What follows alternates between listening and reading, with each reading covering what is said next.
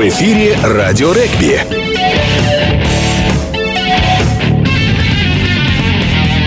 Добрый день, уважаемые любители регби. Сегодня четверг, а значит в эфире очередной выпуск передачи «Радио регби». Сегодня у нас в гостях наш постоянный эксперт, известный арбитр, экс-игрок ВВА, слава регби-клуба филии английского Бетфорда Павел Александрович Бердин. Павел Александрович, добрый день. Главная тема нашего разговора, конечно же, первый финальный матч Енисей с ТМ Краснояр, на котором вы работали в составе бригады. Первый вопрос. Закономерен ли, на, на ваш взгляд, результаты итоговые? И удивила ли вас победа Красного Яра? Так, ну, если мы э, отталкиваемся, скажем, э, по поводу закономерности результата именно от игры, как э, от того, как все это происходило, то, конечно же, закономерен. Если, э, значит, второй вопрос, э, насколько он был неожиданным для меня, ну, наверное, неожиданным для меня он уже не был, потому что, ну, возьмем давайте этот сезон – три игры команды сыграли, и в двух играх э, Красный Яр выиграл. Конечно же, если учитывать все остальное, в той игре, которую э, выиграл Енисей, которой я тоже участвовал, там очень большую роль сыграл та самая личность в истории, которая всегда бывает, именно Райан Бамбри, своими точными ударами-то игру, скажем так, результат перевернул. Не игру, а результат перевернул. Вот в той игре, которую выиграл Енисей. Сейчас mm-hmm. его не было, поэтому э, учитывая все за и против перед игрой, то, наверное, это не является неожиданным результатом. А вообще, ну, гипотетически, если представить, что был бы Бамбри, можно было бы за счет этого переломить игру? Или все-таки Красный Яр в этот раз контролировал ход нет, матча? Нет. Во втором тайме особенно. Тут э, ситуация, конечно, если был бы Бамбри, Енисею было бы гораздо легче. В каком плане? Он, по крайней мере, мог бы играть, так сказать, в свою игру и на чужой половине, потому что э, ситуация складывалась таким образом, что вот э, сейчас преимущество Енисея статике и в схватке в игре нападающими не прослеживается, как минимум Красный Яр не уступает. Это как минимум. А по этой игре так их превосходило, особенно в игре третьей линии. Так вот, и, э, по крайней мере, Бамбри э, мог бы каким-то образом своими э, тактическими ударами в игре мог бы привести э, Енисей в чужие 22, где, куда Енисей забирался достаточно, э, во втором тайме вообще, по-моему, пару раз только был. Вот. Mm-hmm. И если бы туда мяч приходил и Енисей там им владел, тогда, конечно, у, у Яра начинались очень э, тяжелые времена. Но в первом тайме такие это было. И вот, э, скажем, дважды все-таки они туда забирались э, вот, э, силовым давлением. Как только подбирались буквально в 10 метров, там уже Енисей было держать очень тяжело. И дважды они делали попытки именно в, такой силе, в таком стиле и с силовым давлением нападающих. Поэтому если бы был бы Бабри, конечно бы он бы смог, наверное, получше это сделать, чем э, делал Гайсин, у которого игра, ну, наверное, не очень пошла, особенно с ударами. Вот. Ну и плюс, конечно, вот эти пять очков, которые э, Гайсин не набрал, я думаю, что Бамбри их такие забивает не то, что с закрытыми глазами. Ну, и повернувшись спиной и пяткой, наверное, он такие забивает, вот как реализация и штрафной во втором тайме. При этом в матче был момент, когда Енисей не то что переломил, но как-то развернул немножко ситуацию в свою сторону. 3-14 было в первом тайме, казалось, что Красный Яр, да. э, Красный Яр имеет преимущество, но тут вот две попытки, вторая, которая после ошибки э, розыгрыша схватки была, и этот момент не сломил Красный Яр. Хотя вот такие попытки в раздевалку, они довольно-таки болезненно частенько влияют на команду. Согласны, да, что вот они да, сломались в этот момент? Там чуть был менее понятен, чуть-чуть раньше был момент, когда Енисей получил право на штрафной, и была позиция очень хорошая для удара по воротам, а счет был 10-14.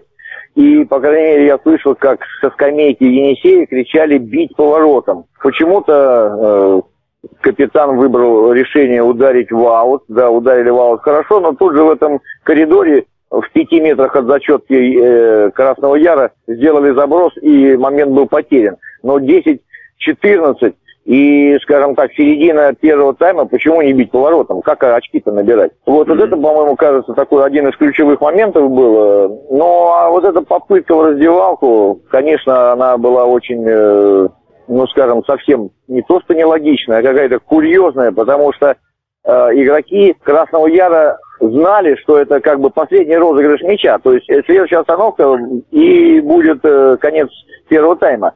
Почему они в этой ситуации пытались сыграть ну, скажем так, в атакующей манере. То есть восьмой скидывал девятому назад и промахнулся мимо него.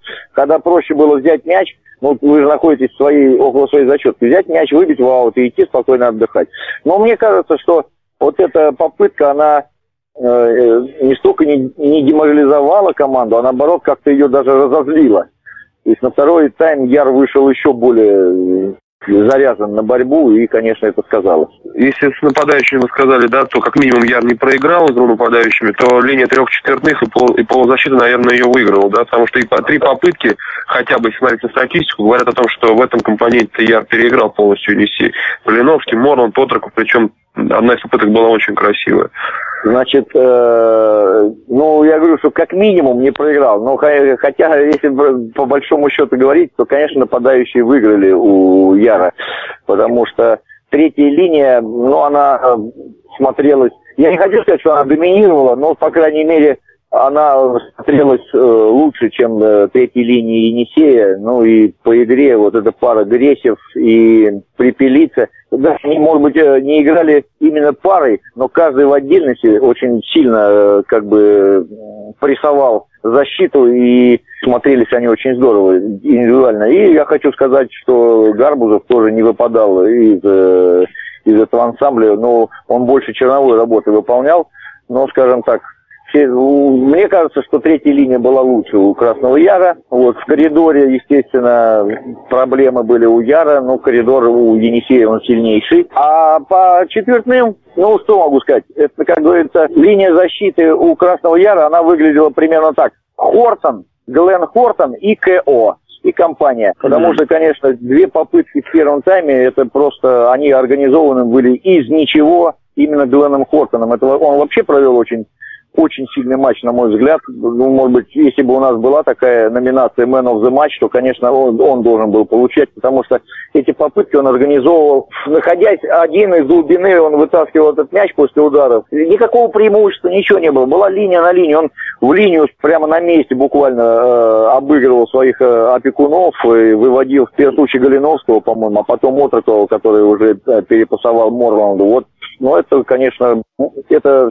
полностью организация этих попыток, э, это все на совести Глена Хортона. Он, конечно, очень молодец в этом матче. Отроков, конечно, вот эту решающую попытку матча, которая как бы установил окончательно, он, конечно, очень-очень сильно ее изобразил, потому что в контакте с двумя защитниками, они на нем висели, он все-таки до, до зачетки их с собой привез, и я хочу сказать, попытка смотрелась очень хорошо. В задней линии очень невнятно сыграла э, у Енисея, очень невнятно, и были, конечно, иногда просто парадоксальные какие-то действия, когда, допустим, Темпликевич своих 22 мячик около бровки скачет, до него э, еще игрокам Красного Яра метров 15, он ждет, когда они сближаются и ничего не находит лучшего, когда хотя можно взять и вытащить этот мяч, берет его, просто выбивает э, в аут, ну это совсем как бы. Mm-hmm. Это при том, что они в этот момент проигрывали. Минус 12 второй игрой, давно в таком положении не оказывался Енисей.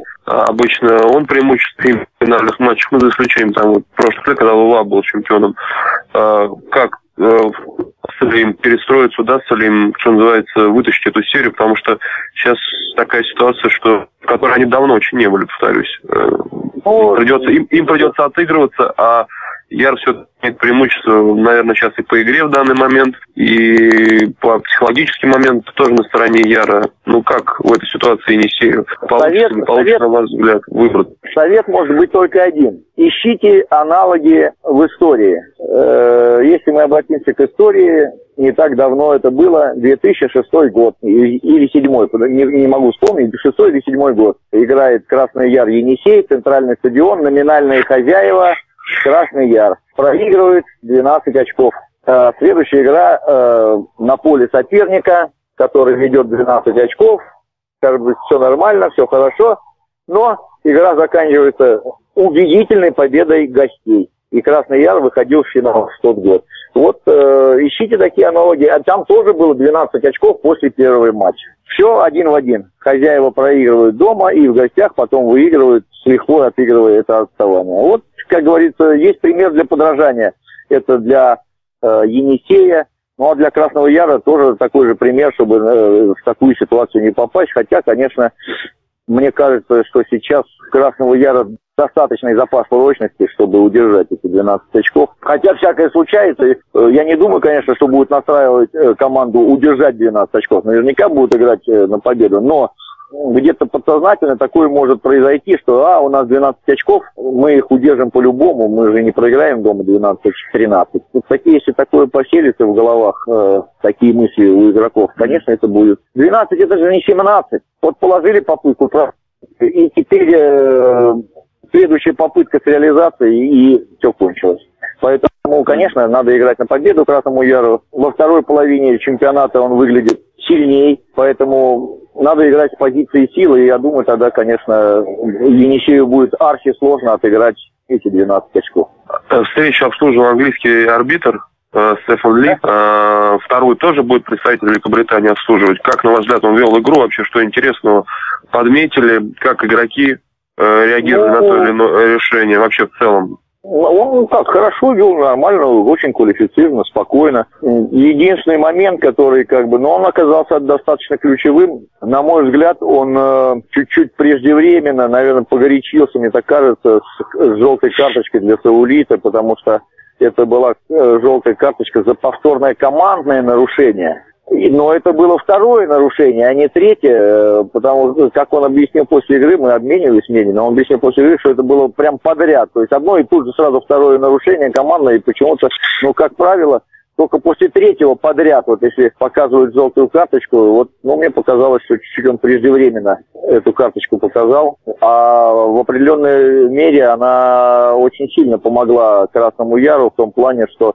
ушел Саулита, некому стало напрягать э, коридор э, Красного Яра, и они как-то, так сказать, наладили этот, этот компонент в игре, и после этого уже э, мячей у них стало больше, соответственно, и что и вылилось в эту доминацию второго тайма, и, соответственно, повлияло на исход. По крайней мере, претензий от э, тренеров я не слышал по этому поводу. По-моему, недовольных не было. Такую практику, в принципе, можно именно на финальном матче продолжить там, в будущем, если у команд будут пожелания такие. Ну, это, как, говорится, как говорится, кто платит деньги, тот и заказывает музыку. Хотят команды, чтобы их судили иностранные арбитры, финальные матчи, ну и почему нет? Ну, это, они же платят за это деньги. Вот, mm-hmm. Поэтому я не вижу здесь ничего такого. И действительно, может быть, им так спокойнее действительно приезжает судья, который не знает команды, ничего. Он приезжает и судит, как он умеет, как он знает. А, ну, я думаю, что английский регбийный союз нам вряд ли пришлет судей какого-то ненадлежащего уровня. Mm-hmm. Насколько я знаю, этот судья судит чемпионшип и второй дивизион. Это, это очень серьезный уровень. А последний вопрос, немножко отвлечемся от финального матча. Э, понятно, что уже третье место вы не видели, но в целом, наверное, неудивительный результат, да, что Вова победила с разницей тоже очков, кстати. И, в принципе, наверное, обеспечила все бронзовые медали. Хотя поначалу там Лагер была впереди, попытку на первой минуте уже занесли. Наверное, тут тоже, да, в общем-то, закономерный результат. Я думаю, что все-таки э, ВВА собрались, и э, класс отдельных игроков у ВВА все-таки повыше, наверное, это, и сыграло определенную роль. Но ведь действительно оно проигрывало. Ну, а сейчас все-таки сейчас регби что такое? Ну, ты проигрываешь, пропустил попытку, ты проигрываешь. Потом ты положил две попытки в, ответ, и вот ты уже выигрываешь. Наверное, так это и было в матче с ВВА, поэтому я думаю, что все-таки у ВВА э, класс повыше, естественно, ничего удивительного в том, что они выиграли эту игру. Выиграть у ВВА э, в гостях, наверное, и еще пробить эту разницу, ну, наверное, наверное, нереально, мне кажется. И тем не менее, для них это результат отличный. Я думаю, они, не особо расстроятся, проиграв матч за третье место, попадание в четверку. Ну, попадание в четверку – это попадание в четверку, а бронзовые медали – это бронзовые медали. Конечно, они расстроятся. Раз они э, сначала у них была цель попасть в зону плей-офф, они туда попали, а дальше уже аппетит приходит во время еды. Конечно же, у них, учитывая матч э, второго круга, когда они упустили победу, не забив э, на последние секундах штрафной по центру, ну, правда, 40 метров, э, не забив и упустили победу против ИВА, конечно, это в голове у них сидело, и, наверное, они хотели этот матч выиграть. Mm-hmm. А там, если бы они выиграли этот матч, то уже во втором матче там может быть все что угодно. Может пойти, скажем, ну, я не знаю, проливной дождь, камни, снег, с неба будет сыпаться все что угодно, гром, молнии, и отстоять в такой ситуации, там, на каком-то супер раскисшем поле, отстоять э, там 10-12 очков, это вполне реально против любого соперника. Ну, по крайней мере, больше такого соперника, которым является сейчас ЛВА. Александр, спасибо за интересный разбор игры. Я думаю, наши слушатели останутся довольны. Все-таки полностью разобрали финальный матч. Э, ну, пожелаем командам зрелищной игры, да, наверное, чтобы болельщики ну, остались, да. довольны, Зрелищ... остались довольны. Зрелищной игры мы пожелаем э, э, зрителям, болельщикам. А да. командам, ну, желаем успеха каждой команде. К сожалению, обе команды выиграть не могут. Но пускай победит сильнейший. Ну, я думаю, другого мы могли пожелать. Конечно, пусть весь сильнейший, а команда, игроки обойдутся без травм, повреждений, что тоже немаловажно. Да, вот это, это, это очень важно, да. Да, спасибо большое. Надеемся, не последняя наша беседа была. До новых Конечно. встреч. Спасибо, Павел Александрович, за интересную беседу. Напоминаю, сегодня у нас в гостях был наш постоянный эксперт, известный арбитр, экс-игрок ФВА, Славы, регби-клуба филии английского Бетфорда Павел Александрович Бердин. С вами был Антон Халидов. До новых встреч. В эфире «Радио регби».